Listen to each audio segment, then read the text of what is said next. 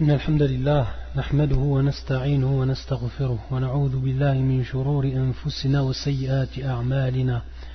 من يهدي الله فلا مضل له ومن يضلل فلا هادي له. وأشهد أن لا إله إلا الله وحده لا شريك له وأشهد أن محمدا عبده ورسوله. أما بعد Donc on continue, Inch'Allah, aujourd'hui l'explication de cette série qui concerne la famille de façon générale et qu'on l'a nommée l'ornement précieux des époux vertueux. Une petite rectification que l'on va faire par rapport à une parole que l'on a dit dans les derniers cours, lorsqu'on a parlé de Al-Kafa'a, Al-Kafa'atu, et qui met sur l'équivalence entre l'époux et l'épouse. Et lorsqu'on parle de Al-Kafa'a, il faut savoir que cela est en relation avec la femme, pas avec l'homme. Ça, il faut le préciser. C'est lorsqu'on parle de l'al-kafa'a, comme on l'a vu dans les cours précédents, ça c'est par rapport à la femme, non par rapport à l'homme.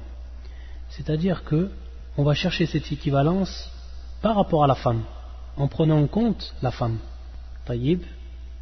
Par contre, pour ce qui est de l'homme, lui, il ne va pas regarder l'équivalence. Si par exemple c'est comme on, avait bien sûr euh, dit et précisé, si par exemple lui c'est un grand c'est un grand tajir, quelqu'un de riche, un grand tajir, il peut très bien se marier avec une femme qui elle n'a pas de, rang par rapport à la société et qui peut être même pauvre. Taïb. Donc ce qui est pris en compte c'est par rapport à la femme, pas par rapport à l'homme. Ça c'est la première, on va dire, précision que l'on donne par rapport à ce qu'on avait, dit et qui concernait Al-Kafa'a. Et bien entendu ici, c'est pour ce qui est en dehors du din, on a vu que la religion rentrait dans le kafa'a. Par contre, cela, bien sûr, ça va correspondre ici aux deux, bien entendu. Et on a déjà vu, et on va revenir sur un des versets que l'on va, où l'on va apporter également précision à un des versets qu'on avait cités. Donc pour ce qui est du dîme, bien entendu, ça par contre, on va prendre en compte les deux, les deux côtés, les deux parties, que ce soit l'homme et la femme. Contrairement aux autres points qui rentrent dans Al-Kafa'a, les quatre autres points qu'on avait déjà vus. Rectification aussi qui est faite, pour ce qui est de la rectification, c'est qu'on avait dit que Al-Kafa'a, donc l'équivalence, elle était, prise, elle était prise en compte chez les trois madhab. Les trois. Et quand on a dit les trois madhab, on a cité l'imam Malik. Et on n'a pas cité l'imam Abu Hanifa. Et c'est en fait le contraire. C'est-à-dire que lorsqu'on dit que Al-Kafa'a, bien entendu, pour ce qui est en dehors du din, pour ce qui est du din, tous sont d'accord. L'équivalence, pour ce qui est de la religion, tous sont d'accord, même l'imam Malik. Par contre, pour ce qui est du reste qu'on avait cité, alors il faut savoir que c'est en fait l'imam Malik qui ne prend pas en considération l'équivalence, sauf pour ce qui est bien entendu de la religion, du din. Et c'est l'imam Abu Hanifa qui lui est peut-être le plus dur par rapport à ce qu'on appelle le kafa'a, l'équivalence, c'est-à-dire l'application de l'équivalence. Donc lorsqu'on a dit al-madhahib al-thalatha, c'était donc pris en compte auprès de l'imam Shafi'i, auprès de l'imam Abu Hanifa et auprès de l'imam Ahmed. Et on sortait donc de ces trois madhab, bien entendu, ou des quatre madhab, on sortait l'imam Malik, Donc ça c'est une rectification que l'on donne lorsqu'on a cité que l'équivalence, al-kafa'a, été pris en compte chez les trois madhab, auprès des trois madhab, et qui sont donc, je répète, Abu Hanifa, Shafi'i ou Ahmed. Par contre, pour ce qui est de l'imam Malik, lui, il ne prend pas en compte l'équivalence, sauf bien entendu pour ce qui est de la question de la, religion, du din. Également, un autre point que l'on va citer, c'est un verset qu'on avait cité la dernière fois, et qui est le verset fi surat Nur, et le verset 3. Où Allah Azzawajal yaqul, الزاني لا ينكح إلا زانية أو مشركة والزانية لا ينكحها إلا زان أو مشرك وحرم ذلك على المؤمنين On a vu l'explication par rapport à ce, à ce verset. La question, c'est une question que je vais vous poser pour bien comprendre ce, ce verset. Et la question, je vais vous la poser de cette manière-là pour qu'on puisse comprendre ce qui pourrait advenir comme ishkal, c'est-à-dire comme ambiguïté pour certaines personnes qui comprendrait mal le verset. La question c'est la suivante. Est-ce qu'il est possible qu'une femme, même qu'elle soit zania, c'est-à-dire même qu'elle soit qu'elle ait commis l'adultère, mais qui reste musulmane, est-ce qu'il lui est permis de se marier avec un mouchrik, avec un associateur? C'est ça la question. Et bien entendu, ça va être facile d'y répondre. Je pense que tout le monde connaît la réponse. Mais la question réellement, c'est comment on comprend le verset Ivan? Lorsque, justement, lorsqu'on revoit la, traduction, parce que pour, beaucoup de, frères et de sœurs qui n'ont pas l'accès ou une compréhension totale de la langue arabe, ils vont revenir à la traduction. Et on voit ici le fornicateur n'épousera qu'une fornicatrice ou une associatrice. Et la fornicatrice ne sera épousée que par un fornicateur ou un associateur. Et cela a été interdit aux croyants. Comment on comprend le verset? Taïb. Dans un premier temps, ce verset, c'est un khabar. Dans un premier temps, une information. C'est comme ça qu'il faut comprendre le verset. C'est que dans un premier temps, c'est un khabar, comme l'a, comme l'a cité Ibn Kathir dans son tafsir. Donc c'est un khabar. Et l'information, donner une information, ne veut pas dire que cela est permis. Ça, c'est la première, la première remarque. Donner une information, c'est-à-dire de l'état des choses, faire part de l'état des choses, ne veut pas dire donner un hukm ou une loi, mais faire, faire part de ce qui se passe. Et lorsqu'on voit que la fornicatrice, celle qui fait cet acte-là au Dieu, et qui peut même être spécialisée dans cela, et prendre un ajar, c'est-à-dire un salaire par rapport à cela, on va voir que ceux qui vont venir et ceux qui vont s'approcher de cette femme, soit des fornicateurs comme, comme elle, parce qu'ils ont transgressé les lois d'Allah, s'ils sont musulmans bien entendu, ou alors un mouchrik, c'est-à-dire un associateur, ou un kuffar de façon générale, car lui ne voit pas, la yara al-hurma, hurmat al-fi'al, c'est-à-dire que lui ne voit pas le caractère illicite même de cet acte-là. Donc c'est ce genre de personnes qui vont s'approcher de ces, ce genre de femmes. Donc c'est ici une information. Et ça ne veut pas dire, dans un premier temps, donc, que c'est une permission. Ça c'est la première chose. Et la deuxième chose, c'est que Ibn Kathir rapporte avec une isnad, une chaîne de transmission qui authentique, jusqu'à Ibn Abbas, donc une parole d'Ibn Abbas, et qui est une parole de beaucoup également de Sahaba et de Tabi'in, qu'ils ont commenté ce verset. Et ils ont dit Laysa hadha bin innama wal jima' Laysa bin innama C'est-à-dire ici, ce n'est pas le nikah, c'est-à-dire que l'on comprend l'acte de mariage, mais c'est l'acte sexuel. La relation sexuelle en réalité. El jimar, ce que l'on traduit par el jimar. Donc ici, comme on l'a dit, c'est une information. Et ce n'est pas une information par rapport au nikah, par rapport à l'acte de mariage de lui-même, mais à l'acte sexuel, ou plutôt la relation qu'il va avoir entre ces gens-là. Donc c'est comme ça qu'on comprend le verset. Et bien sûr, à partir de là, et comme on avait vu, la parole et l'avis de l'imam Ahmed, qui ont désuisé tout simplement, à partir du verset, le suite du verset, et cela est interdit aux croyants, qu'il était donc interdit aux croyants de faire cet acte-là, bien entendu, avant cela de faire cet acte-là, donc, et également, à plus forte raison, de faire l'acte de mariage. Taïb, donc c'est ce qu'on prend, c'est ce qu'on prend comme loi du verset. Mais pour ce qui est de la compréhension même du verset, c'est comme on l'a cité, khabar, donc une information, et el-murad, ce n'est pas nikah, mais l'acte. Taïb, l'acte. Donc c'est pour ça qu'au niveau de la traduction, si on serait revenu à la parole de Ibn, Abbas, et les autres qui ont commenté ce verset, ce n'est pas en fait par le fait d'épouser, mais l'acte en lui-même. Taïb, par moment, bien entendu, la traduction elle peut amener une ambiguïté. Donc c'est une précision à faire également par rapport à ce verset qu'on avait vu le dernier cours.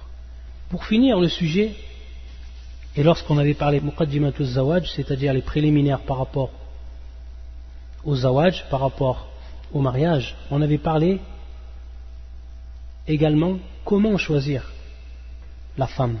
Comment l'homme il va choisir cette femme qui va être pieuse. Et comment il va savoir qu'il va être pieuse. Ou comment il va savoir qu'elle elle est pieuse, que c'est une femme qui a du din et que c'est une femme avec laquelle il va pouvoir vivre sa vie de, de manière pleine au niveau de la religion. On pourrait se demander comment on va pouvoir savoir par rapport à cette sœur que l'on ne connaît pas. Dans un premier temps, bien sûr, se renseigner par rapport aux gens qui sont autour d'elle. Et également un point qui est très important pour celui donc qui veut s'informer au plus, c'est de connaître la famille dans laquelle elle vit. Quelle est cette famille? Et plus particulièrement la mère. Comment est la mère? Ça, c'est un point qui est essentiel. De voir comment est la mère. C'est-à-dire, on va savoir, à partir de là, quelle éducation la mère a donnée à sa fille. Ça, c'est un point important, très très important, et qui va pouvoir nous éclaircir sur beaucoup de choses. De façon générale également, la famille. Et également un point très important, c'est de voir la relation que la fille a avec ses parents. De savoir et d'essayer de, s'informer le plus possible sur la relation qu'entretient la fille avec ses parents. Et ça également c'est un point qui est fondamental.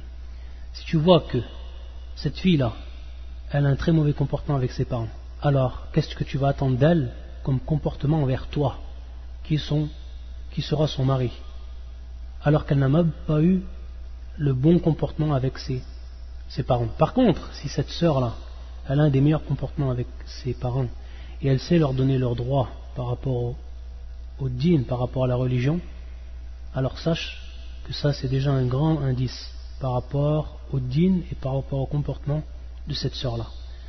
Donc, essayez de savoir et de chercher quelle est la relation, quelle relation elle entretient, cette femme, cette sœur, avec ses parents.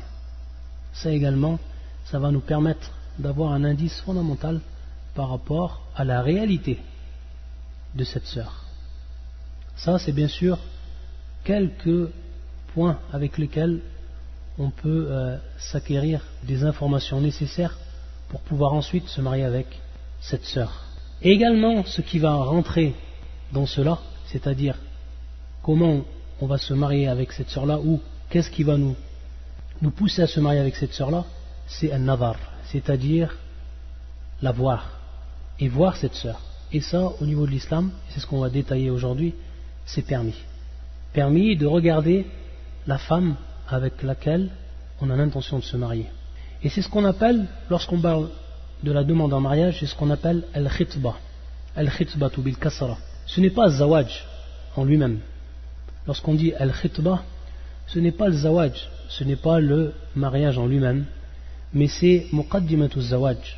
Et c'est talab al-mar'ah li zawaj. C'est-à-dire, c'est un préliminaire au mariage et c'est la demande de la femme, ou c'est la demande que l'on fait à la femme pour se marier. Qu'on dit bien sûr la femme, mais entendu, on passe par le wali. Donc c'est sous-entendu, par son tuteur.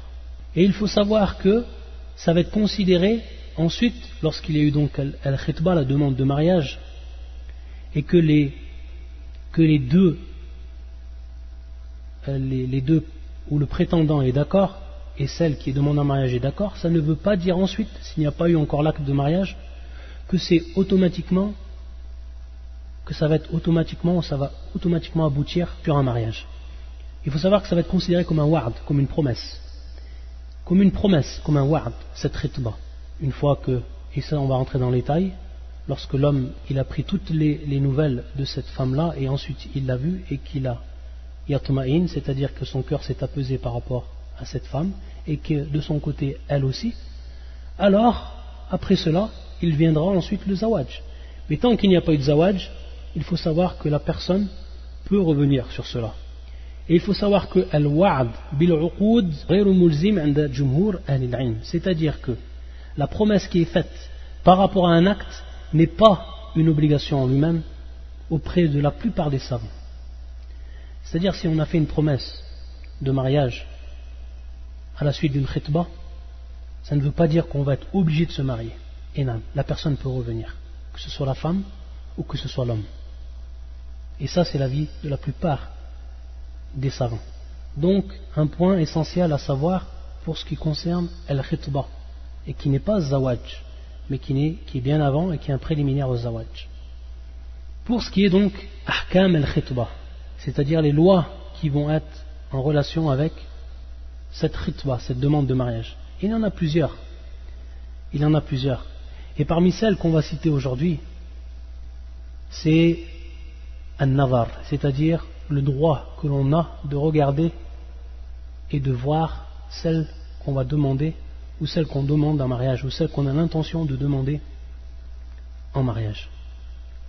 Et ça, tous les savants, ou pratiquement tous les savants sont d'accord qu'il est permis donc à l'homme qui veut se marier qu'il regarde cette femme, yani mashrour, que cet acte-là est mashrour, est légiféré aux yeux de la religion. Et comment cela? Sur quoi ils sont revenus? On a tout simplement des hadiths du prophète sallallahu alayhi qui sont donc des preuves explicites pour ce qui est d'attester l'autorisation de regarder la femme, c'est-à-dire celui qui a l'intention de se marier avec cette femme-là, avec cette sœur-là, il a la possibilité de la voir. Et parmi les hadiths que l'on cite, il y en a plusieurs. Hadith rapporté par Jabir, ta'ala anhu, et qui est un hadith qui est auprès de l'imam Ahmed ou Abu Daoud, et qui est un hadith Hassan. Hadithun Hassan. Hassanaou al-Hafid ibn Hajar, et également l'imam al-Albani. Où le prophète sallallahu a dit, قال رسول الله صلى الله عليه وآله وسلم إذا خطب أحدكم المرأة si un de vous donc demande en mariage une femme فإن استطاع أن ينظر منها إلى ما يدعوه إلى نكاحها فليفعل c'est-à-dire s'il a la possibilité de regarder d'elle ce qui va la, le pousser à se marier donc avec elle alors qu'il le fasse فليفعل alors qu'il le fasse donc c'est un hadith qui est plus que wadih, qui est plus qu'explicite أن ينظر منها إلى ما يدعوه إلى نكاحها فليفعل donc de regarder de cette sœur ce qui va donc le pousser à se marier avec elle. Ici, bien entendu, directement une question qui va se poser. Qu'est-ce qu'il est permis de regarder Qu'est-ce qu'il est permis de regarder Et il faut savoir que par rapport à cela, les savants ont divergé en quatre avis. Ils ont quatre avis qui sont différents. Et il y a un avis qui va être le plus, proche de la bonne réponse. Ceux qui ont dit qu'on a le droit de regarder de la femme uniquement al-wajj ou al-kaffain. Uniquement al-wajj ou al-kaffain, c'est-à-dire uniquement le visage et uniquement les mains. Lorsqu'on dit al-kaf, al-kaffain, c'est bien entendu les mains. On veut dire par là les mains. Taïb, uniquement les mains. Ce qui est connu, nous, au niveau de la langue française, qu'on dit la main. On sait où elle s'arrête la main. Taïb. Par contre, lorsqu'on dit Eliadain, et que Eliad, on traduit également par la main, lorsqu'on dit Eliadain, les deux mains.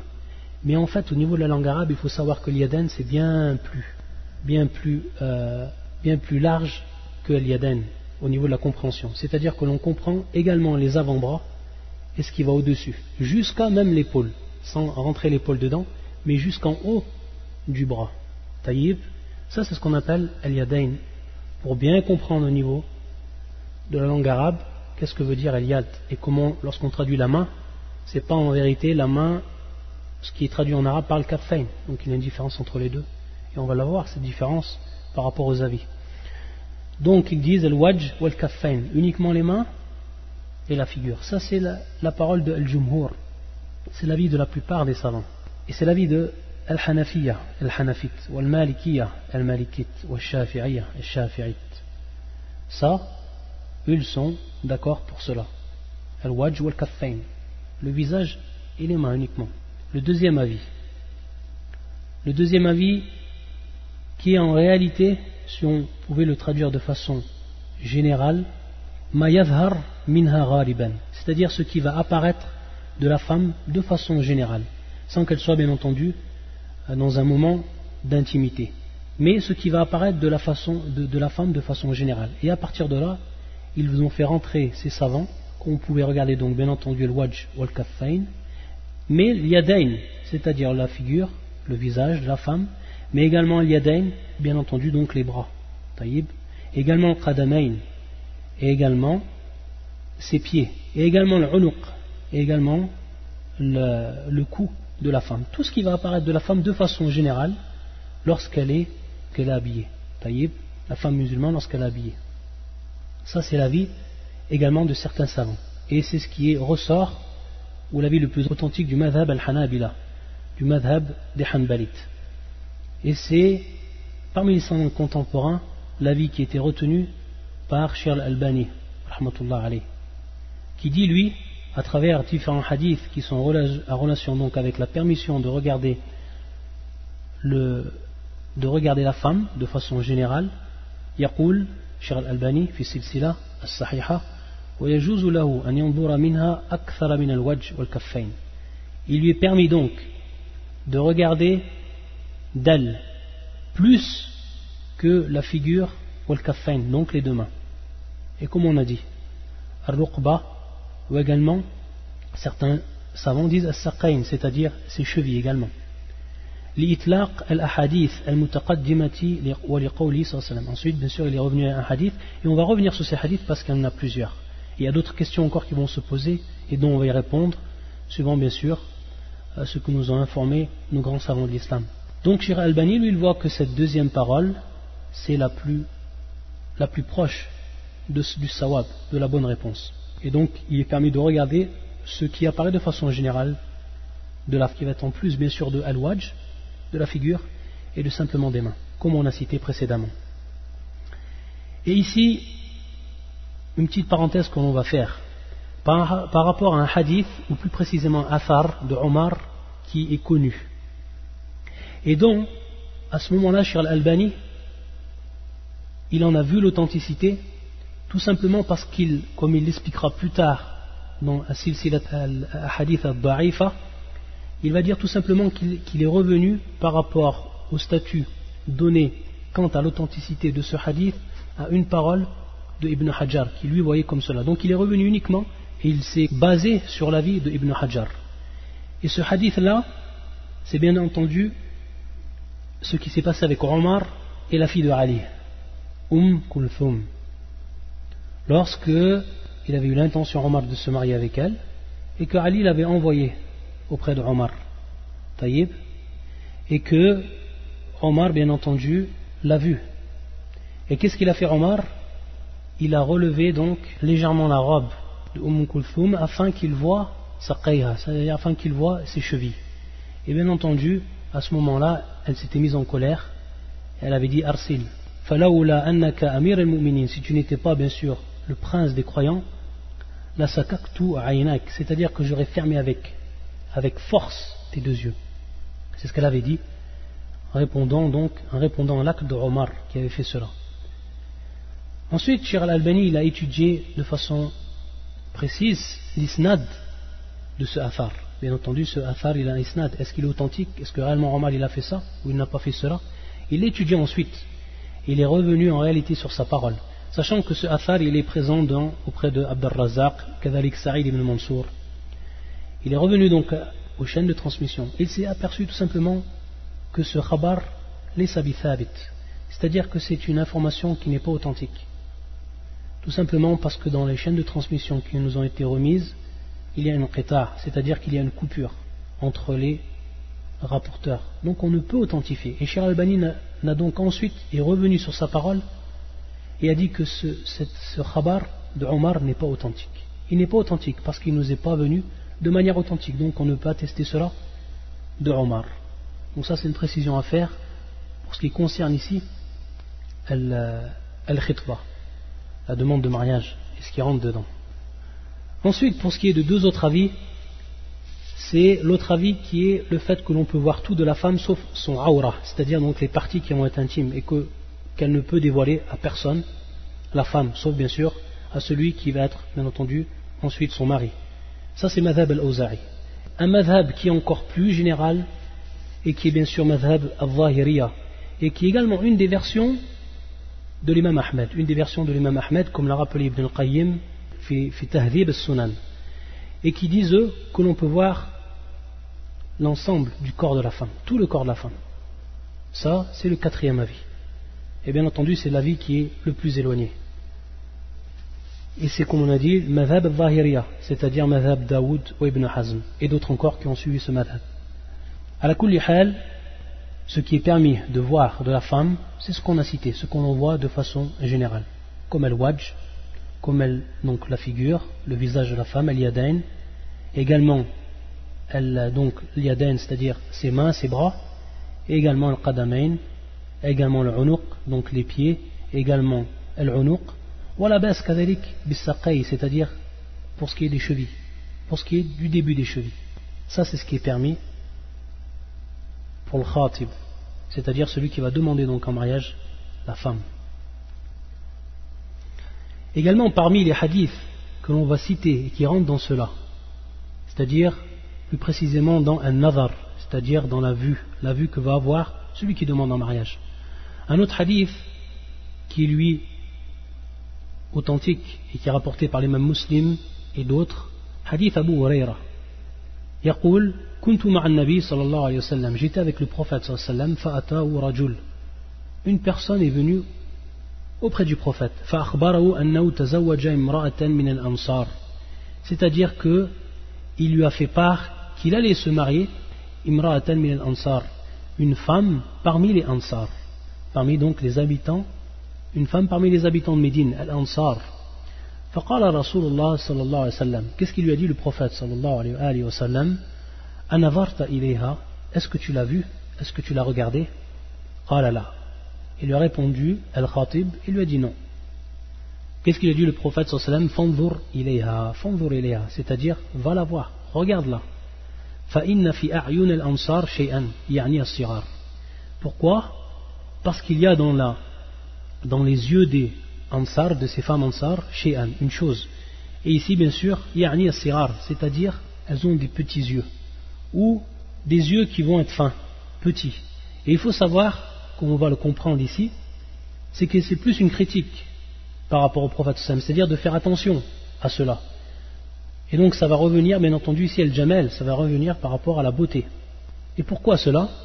Parce qu'il faut savoir qu'auprès euh, des Arabes de façon générale, la beauté, ou parmi ce qui, qui se trouvait comme beauté chez la femme, c'était les, yeux, les grands yeux, les, les yeux ronds, avec le blanc qui apparaissait.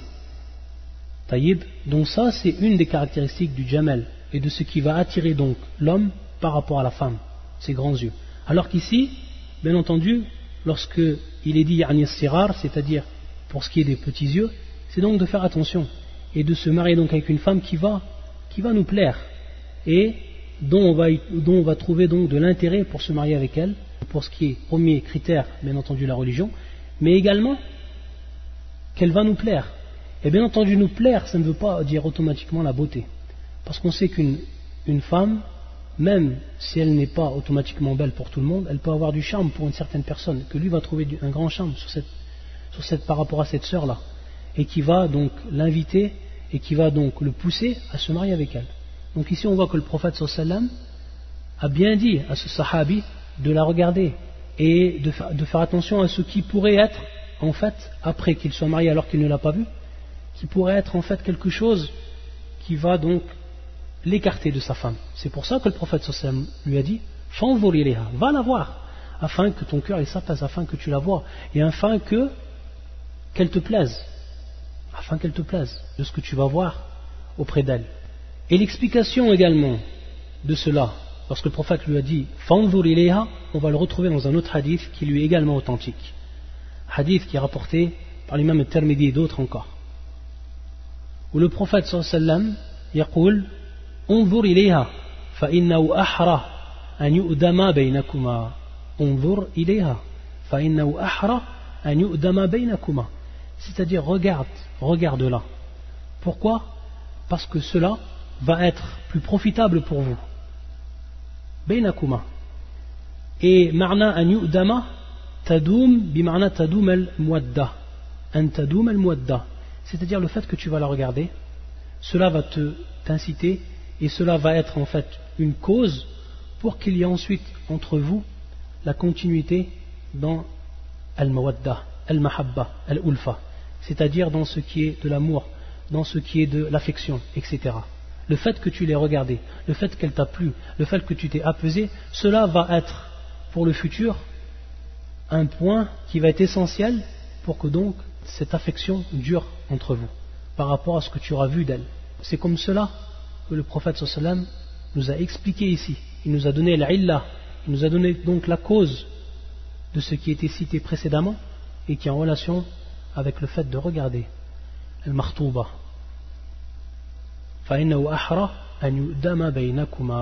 et l'imam Ibn al-Qayyim il dit par rapport à ce hadith Il dit dans un premier temps. Que cette femme-là va correspondre. C'est-à-dire qu'on va savoir si elle va nous correspondre ou pas. Et qu'il va donc avoir une correspondance l'un à l'autre. Et donc, il va, comment dire, avoir pour fruit de cela ensuite une harmonie entre l'homme et la femme. Parce que tous les deux, ils seront vus et les cœurs seront apaisés. c'est-à-dire également que l'accord et la réussite donc dans cette vie conjugale sera donné ensuite, de par donc cet apaisement qu'il y a eu, à la suite de ce regard. Wa yuslah, et également donc une réforme qui sera faite par rapport bien entendu à l'intérêt des deux personnes. Également parmi les hadiths qui sont cités, Fiad al-Bab, un hadith également du prophète sallallahu alayhi wa qui est rapporté par l'imam Ahmed dans son Mousnad, également l'imam al-Tahawi et d'autres, où le prophète sallallahu alayhi wa sallam إذا خطب أحدكم امرأة فلا جناح عليه أن ينظر إليها si une d'un d'entre vous demande en mariage une femme فلا جناح عليه أن ينظر إليه il n'y a pas de mal qu'il la voit et qu'il la regarde إذا كان إنما ينظر إليها لخطبته Donc ici, bien sûr, le prophète sallam qayyada. Le prophète sallam a restreint cela à une condition. c'est-à-dire que s'il il regarde cela dans le but de se marier avec elle. Donc, binniya al-khitba. C'est-à-dire dans le but qu'il se marie avec elle et qu'il la demande en mariage et qu'ensuite se concrétise ce mariage. Et même si elle, ne sait pas. Et même si elle, elle ne sait pas. Dans ce hadith, ce que l'on va profiter également en plus, de par cette love, de par cette version authentique, et qui est authentifiée par Charles Albani et d'autres, c'est qu'également il nous est permis de regarder la femme, même si elle, elle ne le sait pas. Si maintenant tu as l'intention de te marier avec une sœur, tu peux la voir en te cachant sans qu'elle sache que tu la vois. Ça c'est permis. Dans un premier temps, de par ce hadith du prophète sallam. Et même si elle ne sait pas. Ce hadith authentique. Et également, de par l'acte de certains des sahaba. Parmi eux, Mohammed ibn Maslama. Et parmi eux également, Jabir ibn Abdillah. Ces deux compagnons, il était attesté que eux, ils se cachaient pour voir donc la future femme qu'ils allaient épouser celle qu'ils avaient l'intention d'épouser. Ils se cachaient donc pour pouvoir la voir sans qu'elle, elle n'ait science qu'elle ait vue. Ça, c'est permis. Et bien entendu, à partir de là, on peut également comprendre par rapport à cela qu'à ce moment-là, lorsqu'il la voit, il va voir ce que l'on voit de façon habituelle, ce qui ressort d'elle, comme on en dit le wajj, les, bras, etc. Et donc, c'est également une preuve que l'on peut rajouter par rapport à ce qui été cité dans ce qui est permis de voir de la femme. Et c'est pour ça que Jabir, radiallahu ta'ala qu'il avait demandé en mariage une jariya, qu'il avait l'intention d'épouser une jariya, c'est-à-dire donc une femme,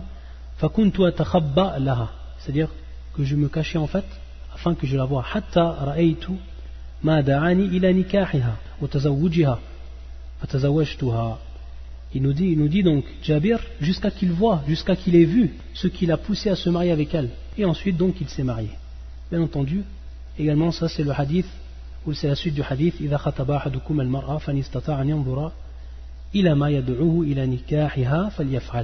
ça c'est la suite du hadith, d'où l'information qui nous est donnée directement de Jabir.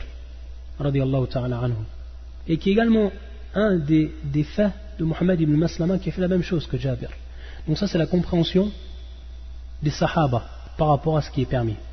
Et à partir de là, lorsqu'on revient au hadith du prophète sallam, il faut savoir que les savants ont divergé en deux paroles, ou en deux avis, pour ce qui est de cette question-là. Est-ce qu'il est permis que celui qui veut se marier avec une femme, qu'il la regarde sans qu'elle ne sache, ou alors il faut, comme condition, son autorisation, qu'on demande donc l'autorisation à cette femme-là qu'il la voit. Deux paroles, deux avis des savants. D'un côté, al-jumhur, donc la plupart des savants qui sont donc Al-Hanabila, Al-Hanafiya, Al-Shafi'iyya.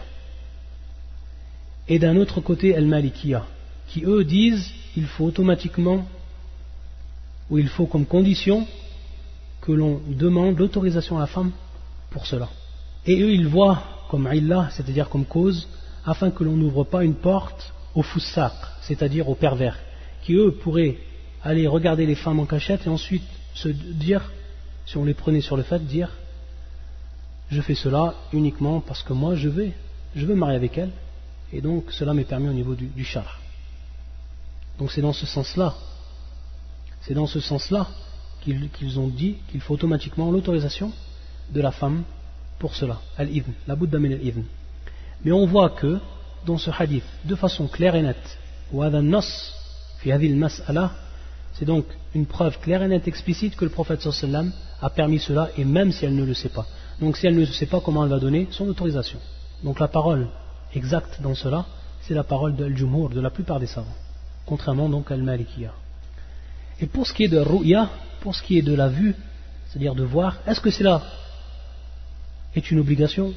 Est-ce que cela est permis sans plus Ou est-ce que cela mustahab? Est-ce que cela donc est, est, euh, recommandé? Si on reprend maintenant les hadiths et on voit la parole de la plupart des savants, ils vont voir en fait que c'est l'istihbab, que c'est en fait recommandé de le faire. Et ça c'est la parole de Abu Hanifa, de l'imam Malik, de l'imam Shafi'i, également une des versions de l'imam Ahmed, que c'est mustahab, que c'est mustahab, c'est-à-dire que c'est donc recommandé. Et même si certains savants, parmi la Hanabila et d'autres, ont dit que c'était tout simplement ici al-ibaha, que c'est tout simplement permis, mais qu'il n'y avait pas une forme donc de recommandation par rapport à cet acte-là. Mais ici la parole la plus authentique, c'est al par rapport donc au hadith où le prophète sallam a donné l'ordre, a donné l'ordre, et cet ordre-là donc a été compris suivant l'istihbab.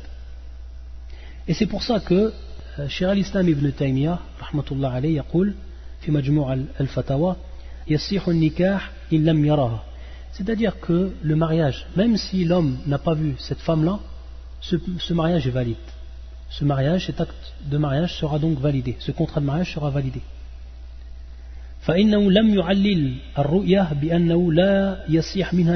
c'est-à-dire qu'ici il fait sous-entendu il donne comme sous-entendu Ibn, euh, Ibn Taymiyyah que le prophète sallam lorsqu'il a demandé de regarder la femme celle qui va être donc celle dont on a l'intention d'épouser il n'a pas donné comme cause que cela était une des conditions pour le mariage. On a vu pourquoi la, cause a été donnée pour qu'en fait son cœur soit apaisé et pour qu'ensuite, comme on a vu dans le hadith, et donc, Ici, la cause, ce n'est pas sihatu al-nikah, c'est-à-dire donc l'authenticité, la validité du nikah. Donc il dit ensuite Ibn Taymiyyah, fadalla ala anna ru'yata la tajib, wa anna nikah yasihu biduniha. C'est-à-dire donc, cela est une preuve que ruya c'est une preuve donc.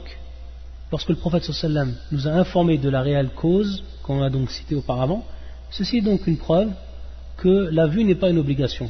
Et que si la personne donc se marie sans avoir vu ça, martouba, celle avec laquelle il voulait se marier, alors le contrat est valide. Taïb. Et également, lorsqu'on parle donc de l'homme par rapport à la femme, également cela, et pour beaucoup de savants, valable également de la femme par rapport à l'homme. C'est-à-dire que la femme, elle regarde donc celui qui va se présenter à elle en mariage et quel est donc un droit par rapport à cela?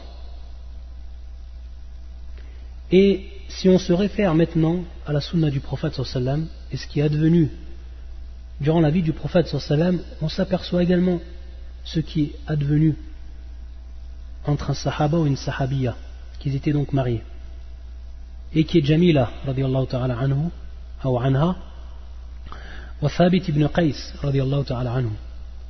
Lorsqu'elle a voulu se séparer de son mari et demander donc le talaq et qu'elle est venue voir le prophète sallam. Et lorsque le prophète sallam lui a demandé pourquoi ce talaq, yani pourquoi cette demande de divorce, et qui s'est transformée ensuite par ce qu'on appelle el-khula au niveau du din, c'est-à-dire qu'il est permis à la femme, dans certains cas, qu'elle demande le divorce, et qu'ensuite donc elle donne en compensation ce qui lui été donné de el-mar ou autre. Ça bien sûr, on y reviendra dans ce qui rentre dans Ahkam al-Khul et qui est bien sûr cet acte-là et ce hadith-là qui est un asl par rapport à cette mas'ala. Et donc Jamila, lorsqu'elle est venue voir le prophète sallam et qu'il a demandé information par rapport à cette demande de talaq, quelle la cause, qu'est-ce qu'elle a dit? Elle a dit Wallahi ma C'est-à-dire que je n'ai pas détesté en lui une chose, une chose bien précise. Il l'a, sauf ici l'exception, il l'a damamatahu. Wa damama, c'est en fait la laideur. Sauf qu'il est laid, qu'il était très laid. Et bien entendu, on sait qu'ensuite le prophète Sam lui a permis cela et qu'ils se sont séparés. Donc, si elle aurait vu Thabit avant cela et qu'elle l'aurait bien entendu refusé, il ne serait pas arrivé ce qui est, arrivé. Pourquoi? Parce que bien entendu, si cela a été permis après qu'ils se sont mariés, après qu'il y ait eu l'acte, etc., ça aurait été permis bien avant. C'est-à-dire qu'elle refuse le mariage par rapport donc à cette, laideur qu'elle trouvait dans cet homme-là. Donc, on comprend par, rapport à ce hadith également que la femme, elle regarde et qu'elle donc a, le droit par rapport à donner son avis par rapport à ce qui est de, l'homme. Même si de façon générale, et ça on connaît de façon générale et par rapport à la nature humaine, c'est que c'est plutôt l'homme euh, qui va yurakiz, c'est-à-dire qui va euh, se concentrer plus sur ce qui est de el jamel, c'est-à-dire de la beauté de la femme, pas comme la femme elle va se concentrer sur la beauté de l'homme. Et ça c'est connu et tout le monde le sait. C'est pour ça que ce qui, ce est insisté par rapport au dîne et de façon générale, c'est que l'homme il regarde la femme.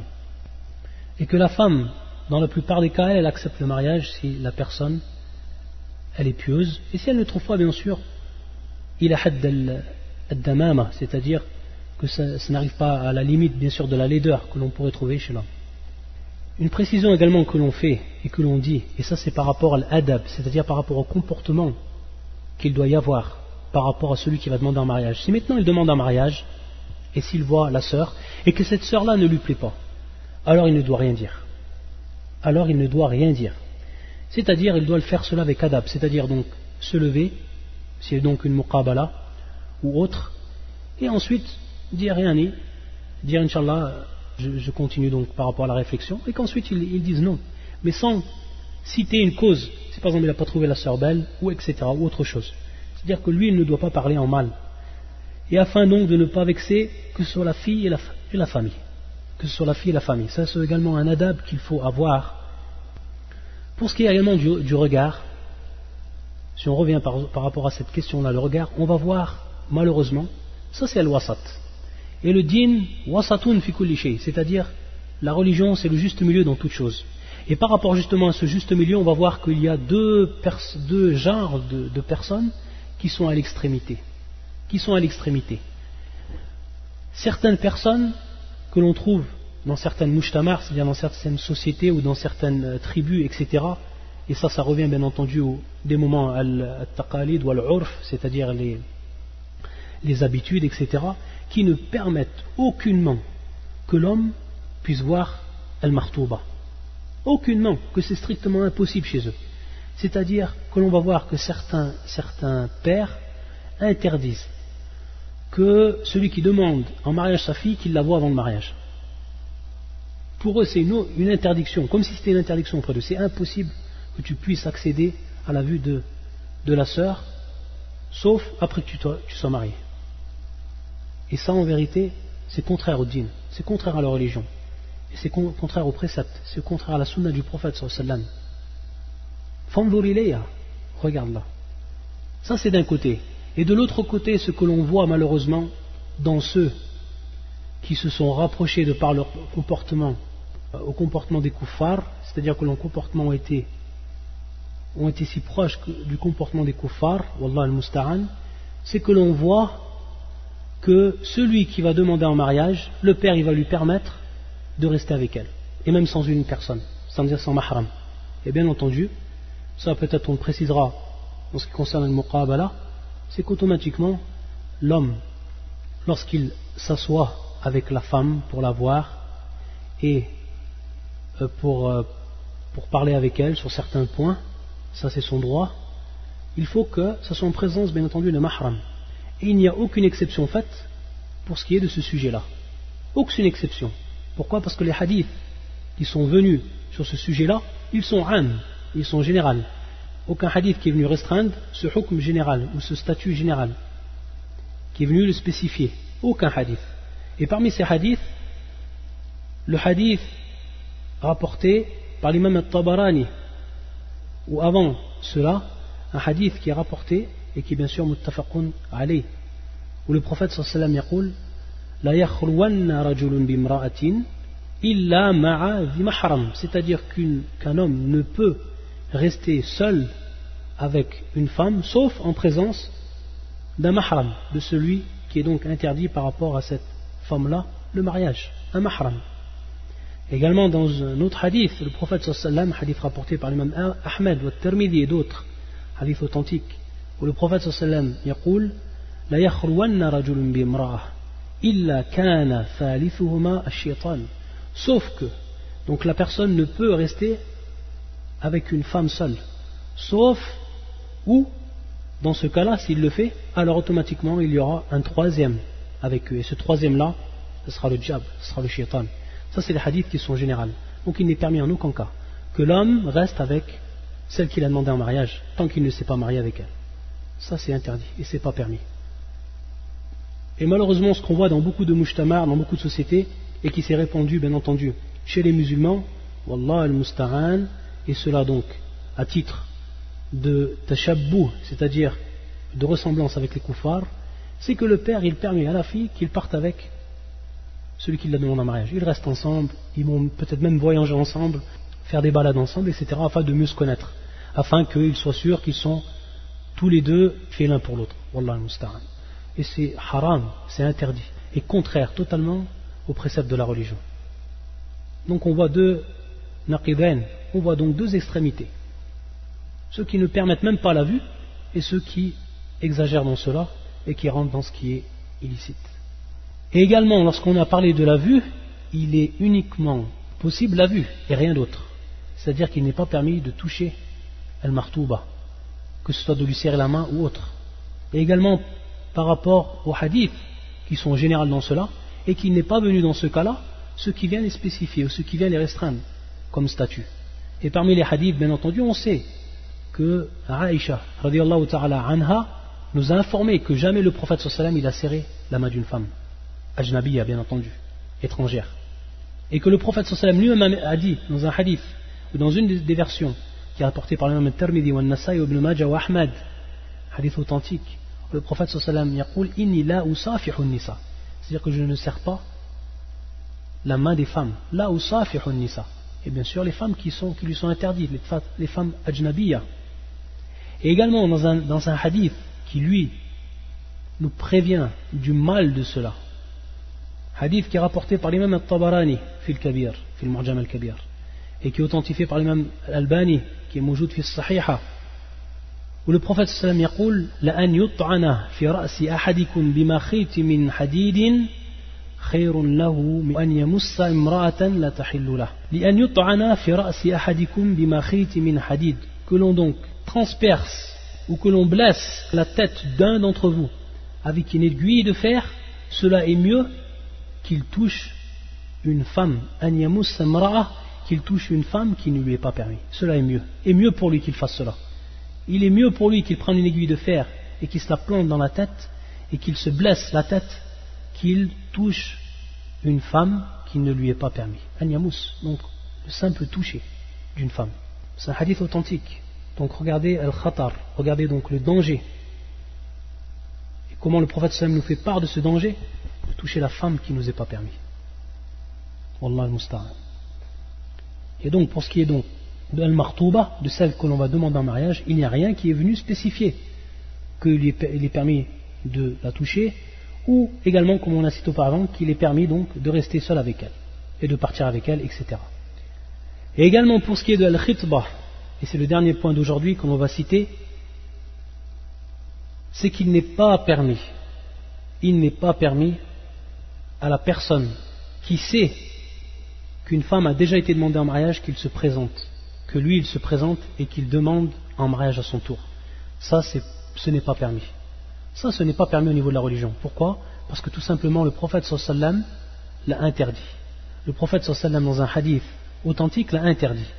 فيقول النبي صلى الله وسلم عليه لا يخطب والله هنا c'est un hadith donc de Ibn Omar رضي الله تعالى عنهما hadith muttafaqun alayh, qui est rapporté par l'imam Bukhari et l'imam Muslim. لا يخطب أحدكم على خطبة أخيه والله هنا الناهية فالفعل بعده مجزوم لا يخطب أحدكم c'est-à-dire qu'il est, qu'il est interdit qu'une personne que l'un d'entre vous que l'un d'entre vous yakhtoub ala khitbati akhi c'est-à-dire donc qu'il demande un mariage après que une personne ait déjà demandé en mariage cette sœur ala khitbati akhi hatta yatruk jusqu'à à quel moment il va lui être permis jusqu'à que cette personne-là délaisse cette demande de mariage. Avant lui bien entendu. Ou alors qu'il lui donne la permission. Donc c'est strictement interdit sauf dans deux cas. D'après ce hadith clair du prophète sallam. C'est-à-dire qu'il délaisse donc avant lui la demande de mariage. Donc à ce moment lui il peut se présenter ou qu'il lui permette cela. Et c'est pour ça qu'à partir de ce hadith, comme nous le rapporte Cheikh al-Islam ibn Taymiyyah, que les quatre a'imma sont tous d'accord que cela est interdit, c'est-à-dire la demande de mariage après qu'il est déjà devenu une demande de mariage par, un, par autrui. Lakin, il y a un irtilaf, c'est-à-dire une divergence tout simplement fi sihat nikah al-thani dans le cas où la personne a demandé un mariage, un autre vient se présenter et demande un mariage, et qu'est-ce qui se passe? C'est lui qui va se marier, le deuxième. Qu'est-ce qui va se passer à ce moment-là? Est-ce que ce nikah, ce contrat de mariage, il est valable ou est-ce qu'il n'est pas valable? Deux avis des savants. Le premier avis, c'est l'avis de l'imam Malik, qui voit que c'est un, c'est qui est batil, qui est nul, qui est invalide, et que l'on doit donc délaissé. Et c'est également une des versions de l'imam Ahmed, un des avis de l'imam Ahmed. Et le deuxième avis, c'est l'avis des trois imams, des trois autres imams, Abu Hanifa, Shafi'i et l'imam Ahmed, dans la plus forte version de lui, que ce mariage-là est sahih, qu'il est authentique, et qu'on ne peut donc l'abroger, qu'il reste authentique. Mais ils sont tous d'accord que celui qui a fait cela, malgré l'authenticité et la validité du mariage, que celui qui a fait cela c'est un asi, quelqu'un qui a péché par rapport à l'ordre d'Allah et l'ordre de son prophète, et qu'il doit être puni, il doit être puni par rapport à ce qu'il a fait. Mais sinon, l'acte de mariage, lui, il reste valide, contrairement donc à l'avis de l'imam Malik. Donc, à la Kulli il est strictement interdit de faire cela. Et bien entendu, si la personne, elle, elle ne sait pas que cette sœur-là, elle était demandée en mariage et qu'il lui l'a demandé en mariage, bil c'est-à-dire qu'il est excusé ici par là, par l'ignorance. C'est-à-dire qu'il ne savait pas. Mais, bien entendu, lorsqu'il sait, et lorsqu'on lui, informe que cette, sœur a déjà été demandée en mariage, alors il doit s'en écarter directement. C'est ce qui est obligatoire par rapport à lui dans ce cas-là. Taïb, une dernière question, Inch'Allah. On rajoute une dernière question par rapport à cela. C'est, et c'est ce qui arrive des moments. C'est-à-dire, comme on l'a dit, comme on l'a dit, en introduction, et ça, ça revient également à la, khitba, c'est-à-dire qu'on demande en mariage la femme. On ne s'est pas encore marié. Il y a la demande en mariage, et même s'il y a eu accord entre celui qui demande en mariage et le, wali et la, femme qui est concernée, s'il y a eu l'accord, tant qu'il n'y a pas d'acte, il n'y a pas de mariage. Et le mariage n'est pas pris en compte, bien entendu. Ça reste bien sûr comme muqaddima. Et comme on l'a cité comme wa'ad, c'est-à-dire comme une promesse. Et comme on l'a cité également auparavant, c'est que la plupart des savants si après cela, une des personnes veut revenir sur sa parole, alors il a le droit et le mariage donc ne se fera pas. Et on ne peut, la yumkina ilzam, on ne peut donc le contraindre à se marier. On ne peut le contraindre à se marier. Donc ça également, c'est important à comprendre et à faire la différence entre le khitba et le zawaj. Ici, une question qui va se poser et qui arrive par moment. Si la personne, elle a donné un bien à celle qui l'a demandé en mariage. Et ça arrive souvent, ça. On voit dans beaucoup de, sociétés musulmanes que la personne, elle donne à celle qui l'a demandé en mariage quelque chose. Taïb, qu'est-ce qui va devenir au moment où l'une des personnes va revenir sur ce bien qui a été donné? Qu'est-ce qu'on va en faire? Donc ici, il y a plusieurs cas de figure. C'est ce que nous citent les savants. Dans un premier cas, dans un premier cas, s'il a donné cela à titre de, dot, c'est-à-dire qu'il l'a donné auparavant à titre de dot, avant même le mariage, l'acte de mariage, il l'a donné à titre de dot. Ou alors s'il l'a donné à titre de cadeau. Donc il peut avoir deux cas de figure, c'est qu'il a donné cela à titre d'une partie de la dot, ou alors qu'il a donné cela en tant que cadeau, rien d'autre. Un simple cadeau qu'il a fait donc, qu'il a fait de, de son plein gré. Pour ce qui est du premier cas, les savants disent que donc il a droit, c'est son droit qu'on lui rende donc ce qu'il a donné. Dans le cas donc où il a, euh, où il y a eu un délaissement, où une, des personnes est revenue, que ce soit elle ou que ce soit lui, que ce soit elle ou que ce soit lui, il n'y a pas de différence. Si l'une d'elles, l'une des deux personnes est revenue sur son choix, après bien entendu el-khitba, alors le droit revient al-khatib, celui qui a demandé en mariage. C'est-à-dire qu'on doit lui rendre à titre de mar. Taïb. Ou ittifaq. Ben Il n'y a pas de différence par rapport aux savants pour ce qui est de cela. Pourquoi cela? Et quelle est l'illah Tout simplement, on sait que la dot, c'est en compensation de la jouissance qu'il va tirer de la femme. C'est à ce titre-là qu'il a été donné la, dot. Taïb, par rapport à cette compensation. Ici, il n'a pas tiré jouissance de la femme là, parce qu'il ne s'est même pas marié avec elle et qu'il est revenu. Que ce soit elle qui est revenue ou que ce soit lui qui est revenu donc sur sa parole ou sur sa promesse. Donc dans ce cas-là, pour ce qui est de Elmar, ça revient donc à la, au. On doit lui rendre ce bien-là qu'il a donné. Si maintenant c'est à la el hadiya, si maintenant il a donné cela tout simplement comme cadeau. Et ce n'a pas été à titre d'une partie de la dot. Il l'a donné en cadeau. Et c'est ici donc l'avis de Cheikh l'Islam ibn Taymiyyah que l'on va donc euh, prendre et qui est l'avis le plus juste par rapport aux autres avis. Lui, Cheikh l'Islam ibn Taymiyyah, il va faire la différence entre si la personne qui revient c'est El Khatib, celui donc qui demande un mariage, ou si la personne qui revient sur ce choix-là, c'est El Martouba, celle qui était demandée en mariage. Et il va voir donc que, euh, que si c'est la personne, c'est lui qui revient sur son avis, alors le cadeau reste auprès de la femme. Et si c'est la femme, elle, qui revient sur son avis, alors le cadeau, revient à qui? À l'homme, à celui qui a demandé en mariage. Donc on voit ici une parole qui est ardal al qui va être donc la plus juste par rapport à cela. والله تعالى أعلم. سبحانك اللهم وبحمدك أشهد أن لا إله إلا أنت أستغفرك وأتوب إليك.